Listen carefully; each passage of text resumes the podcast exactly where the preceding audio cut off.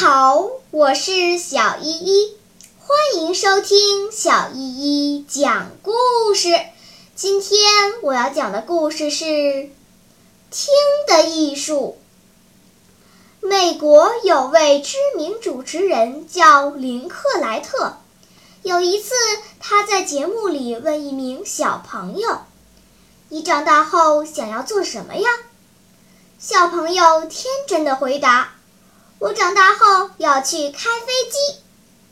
林克莱特接着问：“如果有一天你的飞机飞到太平洋上空的时候，燃料突然没有了，你会怎么做？”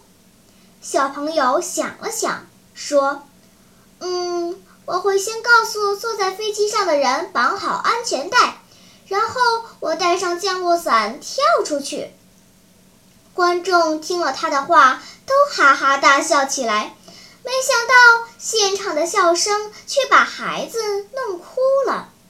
于是林克莱特问他：“你为什么要这么做呢？”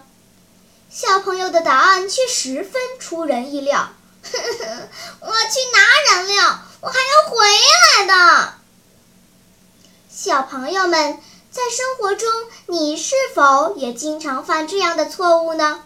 所以。不管是赞同还是反对，我们都应该耐心地听别人把话说完，再发表自己的意见。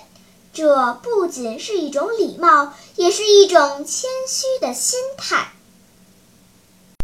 好啦，今天的故事就讲到这里吧。什么？你还没有听够呀？那就赶快关注小依依讲故事吧。